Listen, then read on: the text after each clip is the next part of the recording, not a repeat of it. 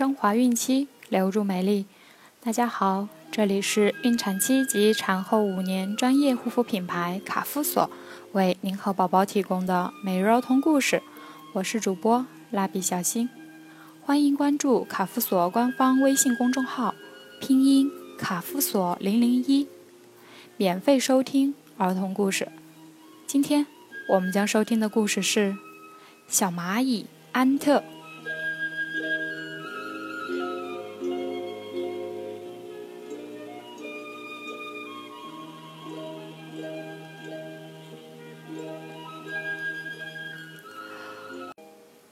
花园里，山羊妈妈看着自己种的百合，红的、白的，生机勃勃，缤纷绚烂。山羊妈妈的脸上也盛开了绚烂的笑容。忽然，传来轻轻的哭泣声，这声音怎么这么熟悉？山羊妈妈蹲下身，原来是小蚂蚁安特。安特的两只大眼睛哭得通红。山羊妈妈心疼地问：“我的孩子，你这是怎么了？”小蚂蚁安特用细细的指头抹着泪：“山羊妈妈，我太渺小了。”安特说：“我的理想是做伟大的英雄，为森林做贡献，可是我却小得可怜。昨天我向狮子大哥打招呼，他听到我的声音。”找了半天也没看到我，还差点一脚把我踩死，幸亏我躲得快。哼，山羊妈妈，我是这个世界上最最无能、最最无用的人。山羊妈妈笑了，孩子，你要做英雄，这和你的身材无关啊。怎么可能无关呢？安特不相信山羊妈妈的话。山羊妈妈抹掉安特的眼泪，说：“孩子，还记得去年发生的事情吗？妈妈可一直记着呢。那天，森林里刚下过一场暴雨，你不顾道路泥泞湿滑，一边跑一边对大伙儿喊：‘快出来，快从屋里出来，要地震了！’后来大家刚跑到大街上，房子就倒了。”正是因为你提前预警，咱们森林里没有一个动物受伤，这可全是你的功劳啊！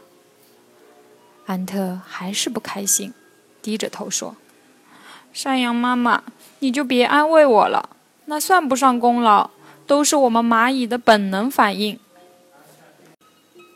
山羊妈妈说：“孩子，尺有所短，寸有所长，每个人都有自己的长处呢。”你要自信啊！安特耷拉着脑袋说：“山羊妈妈，你说的道理我懂，可我还是没信心。”就在这时，森林里传来沉重的脚步声。山羊妈妈和安特回头一看，狮子大哥甩着头，一脸痛苦的慢慢踱来。安特立刻迎过去，关心的问。狮子大哥，你的脸色怎么这么难看？生病了吗？狮子头上冒着豆大的汗珠，来来回回的转圈子。我我刚才在树荫下打了个盹儿，蜘蛛和蜈蚣这两个家伙捉迷藏，钻进我的耳朵和眼睛里了。哎呦，疼死我了！他俩在我的耳朵里打架呢。快叫他们出来啊！安特着急地说：“我叫过了，可是没有用。”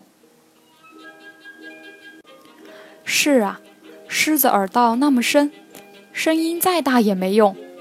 山羊妈妈摇摇头，无奈地说：“蜈蚣的第一对角是钩状的，钩端有毒线口，能排出毒汁。如果不小心被它伤到，那可就不好办了。”安特突然灵机一动，拍着胸脯说：“山羊妈妈，狮子大哥，我有办法叫蜘蛛和蜈蚣出来。”你有办法？你有什么办法？狮子疼得龇牙咧嘴，怀疑地盯着安特。安特说：“我的身子小，我钻到你耳朵里去，把他俩给领出来。”山羊妈妈说：“太好了，是个好办法，你准能做到。得到山羊妈妈的鼓励，安特信心百倍地爬到狮子背上，钻进了狮子的耳朵里。狮子大哥的耳朵里可真黑呀，摸黑爬了好久，安特终于找到了贪玩的蜘蛛和蜈蚣。听说因为自己贪玩，害得狮子大哥痛苦万分。蜘蛛和蜈蚣惭愧的赶紧跟着安特往外爬。安特顺利的把两个淘气鬼带了出来。狮子大哥立刻长吁一口气，浑身都轻松了。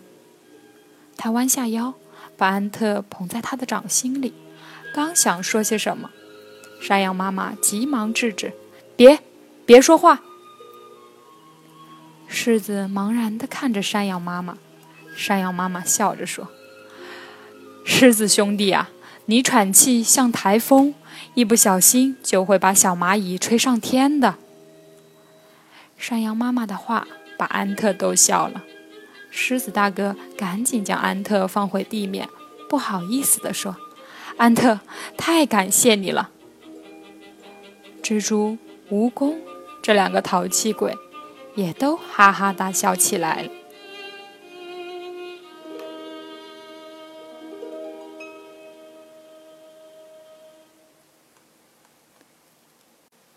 好了。今天的故事就讲完了。想要继续收听的朋友们，记得订阅并分享到朋友圈哦。卡夫所提供最丰富、最全面的孕期及育儿相关知识资讯。天然养肤，美源于心，让美丽伴随您的孕期。期待您的关注。蜡笔小新在中国美丽的鹭岛厦门给您送去问候。明天再见。